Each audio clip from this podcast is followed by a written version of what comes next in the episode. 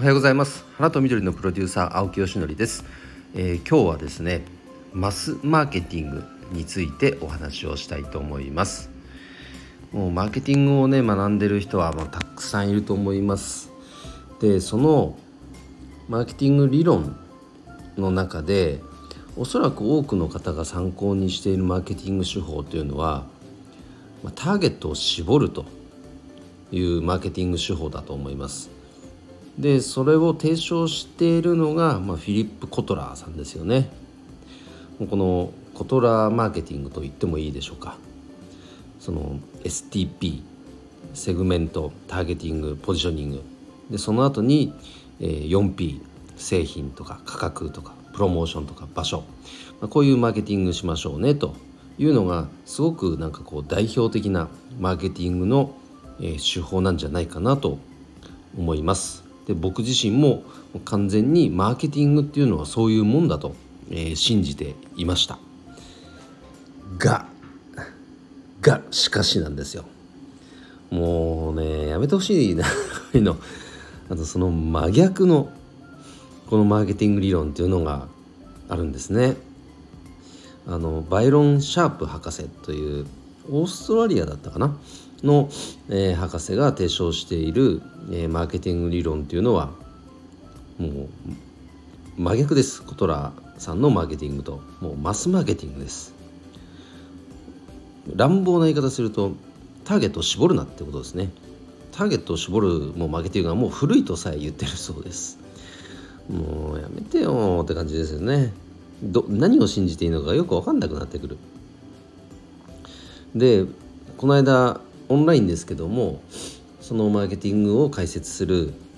うんと2時間ほどの、まあ、セミナーにちょっと参加してみてでその考え方っていうのを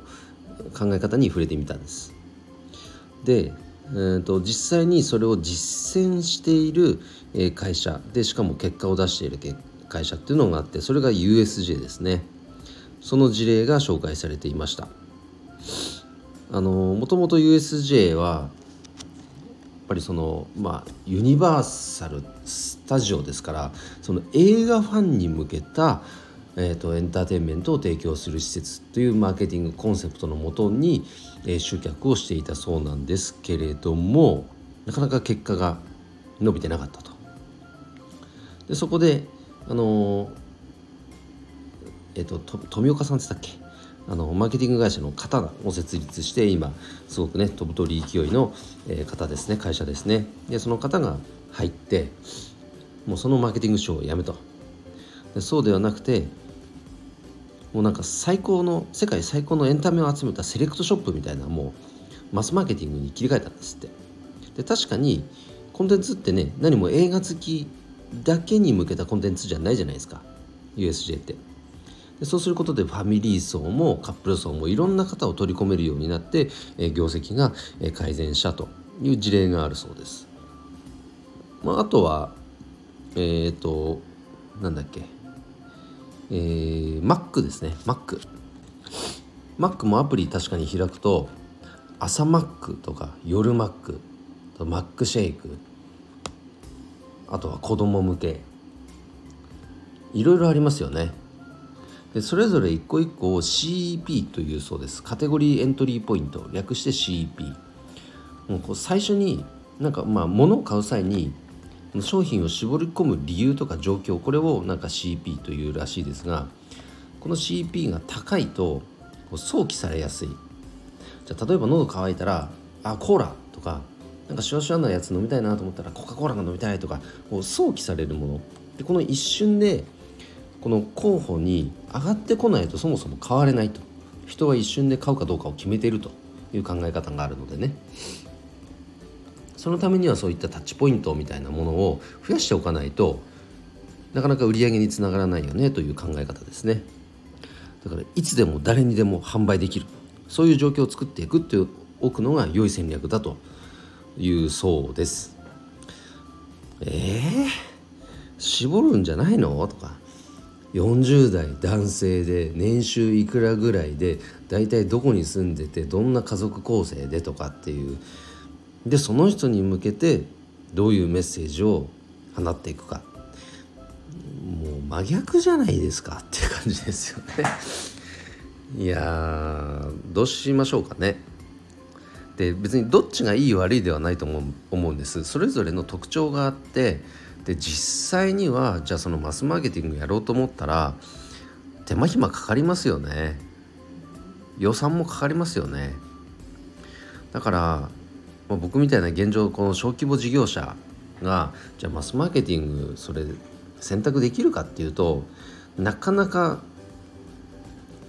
厳しい部分もあるかもしれない。ただ一方でその予算をかけずにできることっていうのもあるかもしれない。じゃあどうするかっていう。迷いますねこれね。本当に。ただ CEP っていう考え方はちょっとすごく理なんか腑に落ちました。例えば僕で言うと花向けフォービズっていう、うんと、フラワーギフトの、まあ、新たな、まあ、文化を作りたいと、え、習慣を作りたいと思って、えー、展開しているサービスがあるんですけど、うんと、その考え方っていうのはもらう方から見た時の問題解決っていう視点だけで設定しちゃってたんですね。でも送る方からの視点も含めると何を送っていいか分かんないからもうとりあえず胡蝶蘭とかとりあえずスタンド花ってなってたものを、まあ、いちいち迷わなくて済むというような、うんと、仕組みあ打ち出し方もしていけばそっちにもそっちの方々にもこうなんか思い出してもらえるようなサービスになるんじゃないかなっていう気もしますねだからその人たちも取り込んでいくような設計にしておかなきゃいけないうんそんな風に思いました。というようにね一個一個、まあ、具体化して、えー、自分の商品サービスにどうやって落とし込めるかを考えなきゃいけないですね。こういうなんか新たな学びを得た時にああ素晴らしい確かになるほどで終わったら何の意味もないですからいかにそれを落とし込めるか、えー、そこはちょっと、えー、今ねあのこのサービス設計の中でちょっと悩みが課題がたくさん抱えてますからそこにどう落とし込めるかっていうのは具体的にこの年末年始、えー、やってみたいと思います、えー、ということで今日はですね、えマスマーケティングについてお話をさせていただきました、えー、よろしかったら参考にしてみてください。ということで今日の配信は以上で終わります。今日も一日頑張ろう。青木よしのりでした。バイバイ。